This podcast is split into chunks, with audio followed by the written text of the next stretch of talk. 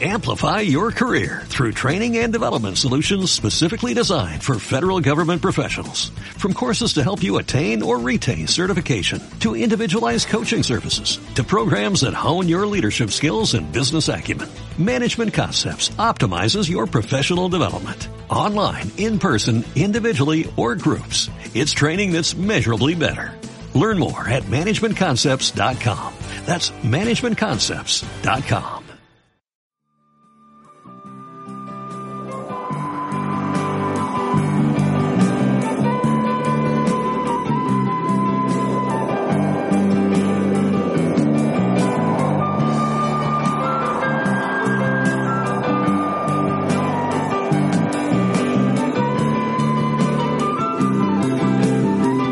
Bienvenidos a este viaje a Ítaca.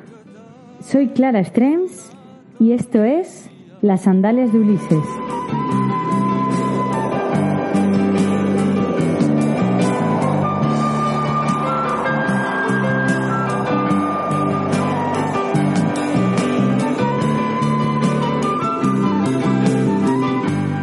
En el programa de hoy seguimos recorriendo Rusia.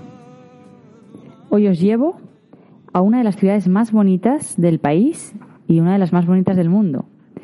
Hoy viajaremos a San Petersburgo, la que fue capital de los zares. ¿Y quién nos acompañará en esta ruta? Nadie mejor que Catalina II, conocida como Catalina la Grande, emperatriz de todas las Rusias. Bienvenidos al programa de hoy. Viajamos a San Petersburgo.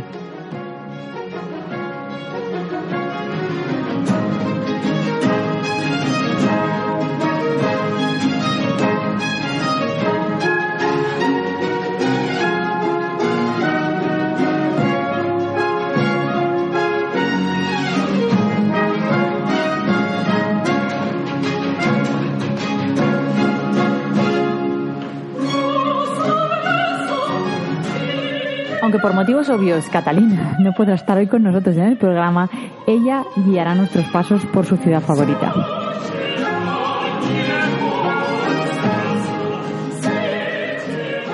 Son muchos los tesoros de la ciudad, entre ellos la iglesia del Salvador sobre la sangre derramada, una de las iglesias más bonitas que he visto jamás, tanto por dentro como por fuera. Si por fuera ya impresiona, por dentro te deja sin palabras, es absolutamente impresionante. Por supuesto, el Museo Hermitage, el Palacio Peterhof, la Catedral de San Isaac, la Fortaleza de San Pedro y San Pablo, la Catedral de Kazán. San Petersburgo tiene muchísimos tesoros, los canales y los puentes, pero nuestra invitada de hoy prefiere mostrarnos los lugares que para ella fueron muy importantes. Qué mejor que tener a la emperatriz de todas las Rusias con nosotros hoy.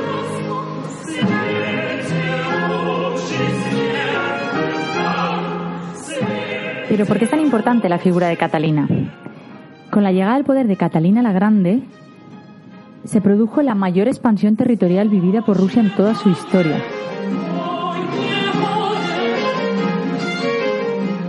Además de la expansión territorial, creó el primer centro de formación profesional para mujeres, además de imponer el sistema de vacunación contra la viruela. Incluso se vacunó ella y su hijo. Además era una monarca muy ilustrada, le gustaba muchísimo leer, además hablaba varios idiomas y intercambiaba cartas mm, asiduamente con Diderot y Voltaire. Era sin duda, además de muy buena monarca, muy, muy, muy culta y muy ilustrada. Con lo cual la visita de hoy a San Petersburgo en las sandalias de Ulises parece cuanto menos interesante. Bienvenidos al programa de hoy.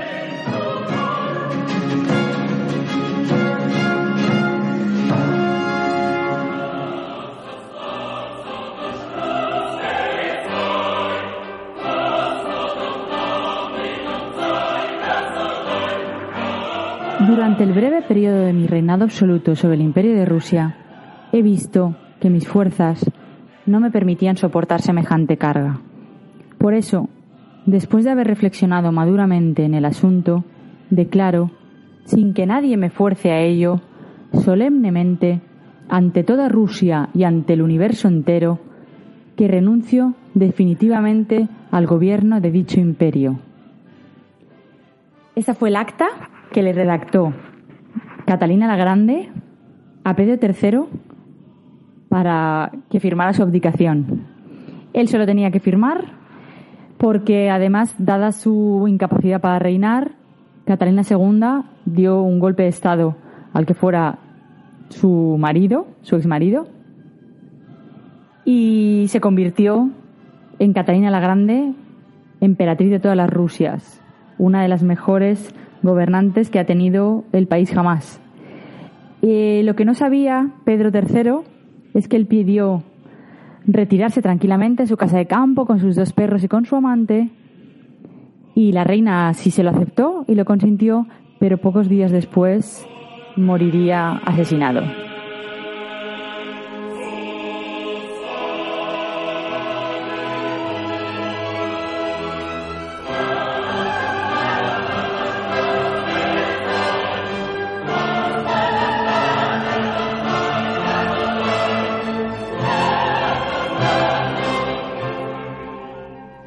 Nuestra ruta de hoy por San Petersburgo empieza en el Palacio de Invierno. ¿Y por qué aquí? Porque cuando la emperatriz Catalina llegó al poder, estableció su residencia oficial en el Palacio de Invierno. Y como buena mecenas, que fue, además, fue una de sus facetas más importantes, el desarrollo de la cultura y las artes, eh, compró una gran colección de cuadros. En aquel momento era grande, es que luego fue muchísimo más, eh, más de 200 cuadros, eh, básicamente de pintura flamenca y holandesa. Y comenzó a decorar el Palacio de Invierno con estos cuadros. Más tarde comenzó a comprar más y más cuadros y enviaba a los propios diplomáticos para que compraran objetos de todo tipo para aumentar esta colección. Y más tarde ella se encargó de seguir construyendo y hacer crecer el Palacio de Invierno construyendo el Hermitage, que es el edificio principal, pero luego construyó el pequeño Hermitage y el Gran Hermitage. Entonces, realmente, ella fue la que creó el Museo Hermitage. Catalina. ¿Y qué tiene de especial el Museo Hermitage? A ver, el Museo Hermitage es una de las pinacotecas más importantes del mundo y uno de los museos más increíbles del planeta. Si queréis porque imagino que habréis visto las imágenes del último verano, grandísimas colas, masificaciones, está pasando últimamente en los museos más importantes del mundo. Lógicamente es difícil de, de, evitar si se viaja en julio y agosto especialmente. Si no tenéis otra fecha para viajar, mi recomendación es que intentéis reservar las entradas para la primera hora del día. En el caso de que podáis viajar en otras fechas, el invierno no es tan duro, no es tan fiero como lo pintan, bien abrigado. Se puede visitar y fuera de los meses de julio y agosto probablemente las colas en el museo no sean tan grandes. Es un imprescindible, es un imprescindible, no solo porque Catalina nos lo diga, sino porque en el Hermitage encontramos solo cuadros, luego hay esculturas y otras obras de arte, pero encontramos cuadros de pintores españoles tan importantes como Velázquez, Rivera Murillo, incluso algún Goya y Zurbarán. Encontramos cuadros de Monet, de Caravaggio, de Rafael, de Delacroix, Cézanne, David, de Gas, una colección importantísima de Gauguin y Kandinsky. También de Rembrandt, hay muchísimos cuadros de Rembrandt, de Van Gogh y de Matisse, uno de los más conocidos, la, la danza de Matisse además de cuadros de, de Rubens y de otros artistas importantísimos. Eh, realmente se pueden estar muchísimos días visitando el Museo Hermitage. Normalmente solemos estar más limitados, pero valdría la pena dedicarle unos cuantos días y a ser posible que no estuviera lleno para poder disfrutar de estas obras de arte únicas en el mundo. Si lo vuestro no son los museos, es que no me gustan los cuadros, a mí es que me encantan, entonces no hay ningún problema, pero no me gustan los cuadros, yo considero de todas formas que es una visita imprescindible. No solo a lo mejor por las pinturas, ya por el edificio en sí. El Palacio de Invierno y el Gran y el Pequeño Hermitage son espectaculares. Los palacios son impresionantes. Solo por el edificio ya valdría la pena. Y además todo lo que está en su interior maravilloso.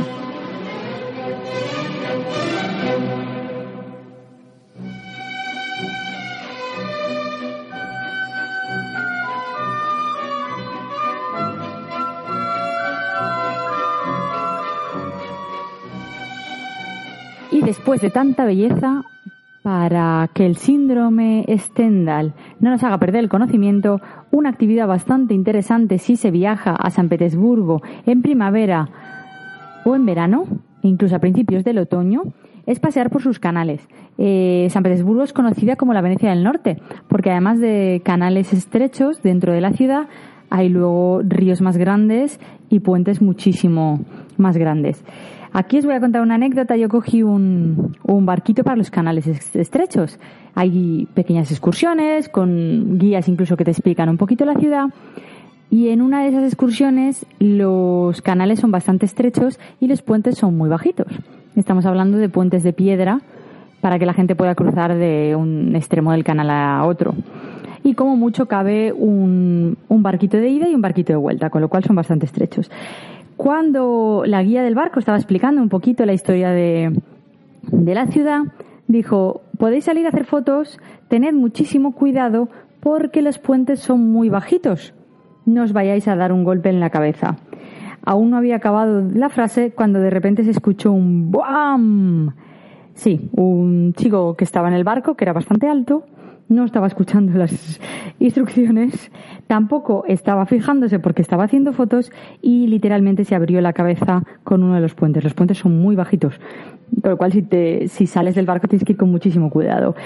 Eh, además de toda la sangre que le salía, porque realmente en la frente no hay muchísima eh, carne, se, se, abrió la cabeza. Eh, tuvieron que llamar a la ambulancia corriendo. Aquí es muy importante llevar un buen seguro porque con el seguro que él llevaba, él tuvo que adelantar todo el dinero. Recuerdo, la sanidad en, en Rusia es privada, solo la ambulancia ya le costó 500 o 600 euros, más los puntos que le pusieron en la cabeza, más el tiempo que tuvo que estar eh, en el hospital hasta que lo cosieran, salir y luego curarse las heridas. Es muy bonito el paseo por los canales, pero hay que tener muchísimo cuidado porque realmente los puentes son muy bajitos. Luego cuando se sale ya a la zona un poquito más abierta, no hay problema porque la zona del río es muy extensa, pero los canales que cruzan la ciudad, cuidado, especialmente los que sois más altos.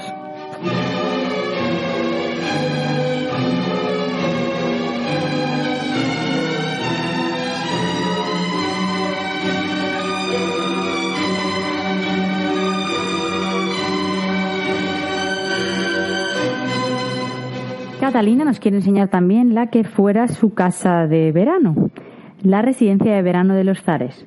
Nos vamos a las afueras de San Petersburgo, a la población de Pushkin, que se encuentra como a unos 25 kilómetros, a visitar el Palacio de Catalina.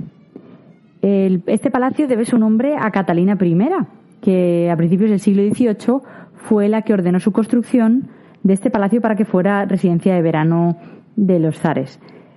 Más tarde, en estilo muy rococó, más tarde sería la emperatriz Isabel la que intentó gastar una fortuna reconstruyéndolo todo, redecorándolo y que todo estuviera hecho en oro y en pan de oro. Luego, cuando tuvo que sucederle, Catalina II, nuestra invitada de hoy, empezó a hacer números y vio que, que era aquello de gastarse ese dineral en solo decorar esculturas para los jardines, en pan de oro y otros gastos superfluos bastante importantes. Lo que hizo fue paralizar las obras, contrató a un arquitecto escocés y reestructuró las obras que habían comenzado, además de hacerse sus propias estancias. Eh, continuó siendo el palacio de verano hasta su muerte. Cuando ella murió, eh, se trasladaron, los zares prefirieron veranear en, otras, en otros palacios.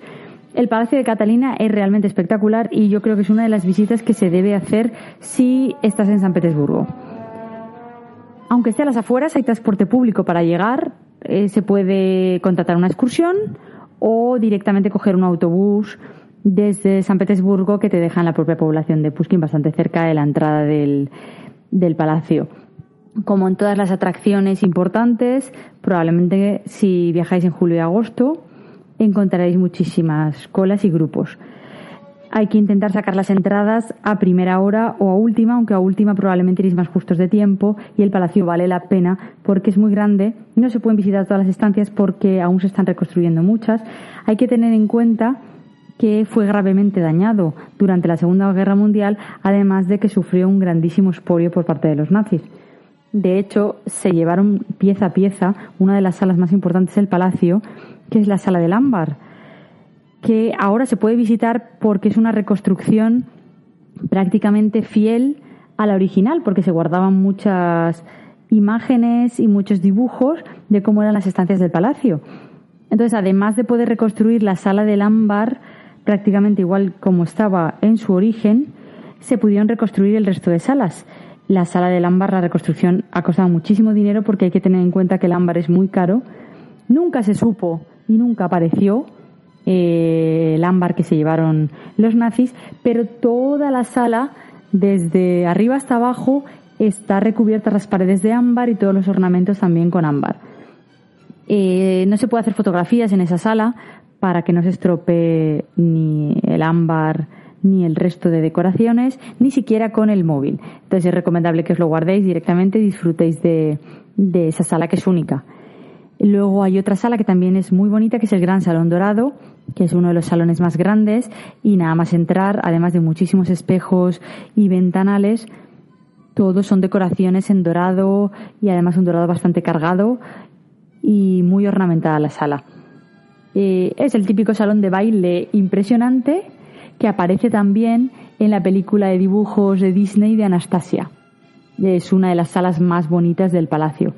Hay otras muchas salas que visitar, con lo cual hay que dedicarle bastante tiempo a este palacio porque vale muchísimo la pena. Y luego además sus jardines también son muy bonitos. Y además de la visita interior, vale la pena luego salir a pasear y disfrutar de, de todos los jardines que lo rodean. Es un palacio absolutamente precioso y te puedes imaginar cómo debía ser la vida allí en verano, mm, de lujo por supuesto. Pero bueno, hoy en día ese lujo sigue estando al alcance de algunos pocos porque además de visitar el palacio, nosotros podemos sacar las entradas y visitar lo normal. Si tu nivel adquisitivo te lo permite, puedes además alquilar la gran sala, como han hecho algunos personajes famosos, especialmente estadounidenses, para celebrar su cumpleaños o celebrar una inauguración o cualquier cosa. Han alquilado el gran salón dorado solo para ellos. Eh, te cierran totalmente el palacio y tienes el salón solo para ti. Lo que no sé es cuánto vale, pero probablemente no creo que nos lo podamos permitir. Pero bueno, eh, para que sepáis que esa posibilidad existe. Con lo cual, si hacéis números y os lo podéis permitir, Mm, puede ser eh, un evento espectacular y único. Teniendo en cuenta sus horarios y sus dimensiones, además de por encontrarse fuera de la ciudad de San Petersburgo, lo mejor es dedicarle un día entero, aunque luego se vuelva por la tarde a San Petersburgo, dedicarle el día al impresionante palacio de Catalina, que la verdad es que vale la pena.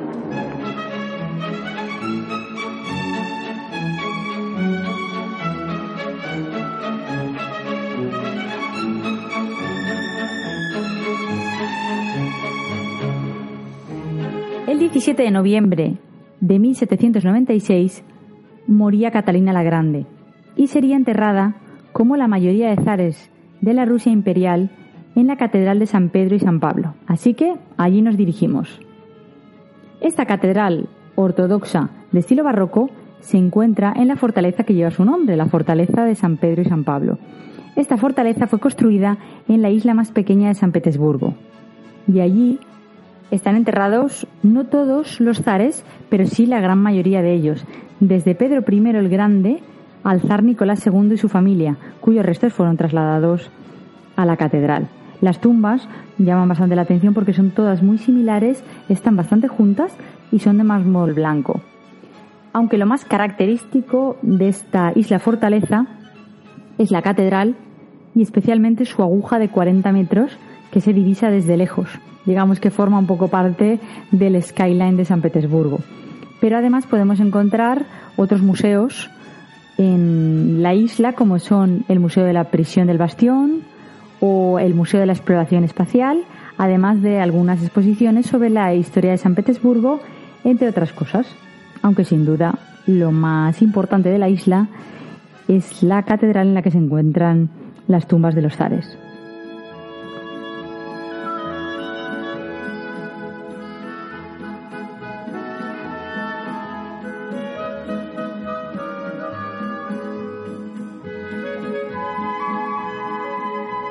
Espero que hayáis disfrutado de esta breve ruta por San Petersburgo, un poquito particular porque contábamos con una guía de excepción como Catarina la Grande, uno de los personajes más importantes de la historia, no solo de la historia de Rusia, sino de la historia del viejo continente.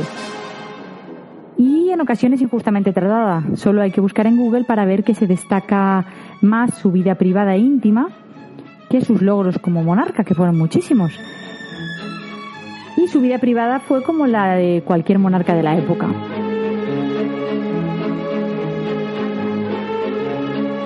Os guste o no os guste su figura o esa parte de la historia, San Petersburgo es una ciudad que merece muchísimo la pena. Y hay tantas opciones de rutas como intereses tengáis, desde la literaria hasta la histórica. Es una ciudad preciosa e increíble. Espero que hayáis disfrutado con el programa de hoy y acordaos de compartir y darle like al podcast.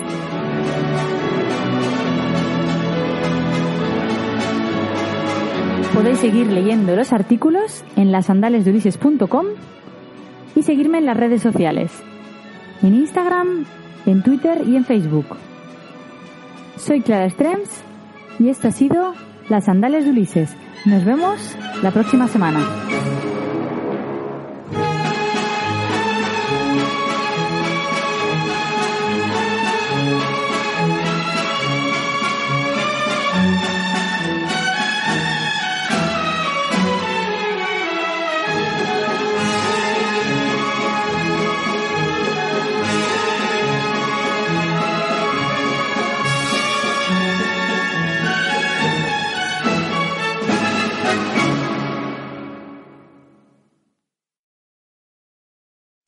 Amplify your career through training and development solutions specifically designed for federal government professionals. From courses to help you attain or retain certification, to individualized coaching services, to programs that hone your leadership skills and business acumen, Management Concepts optimizes your professional development. Online, in person, individually, or groups, it's training that's measurably better.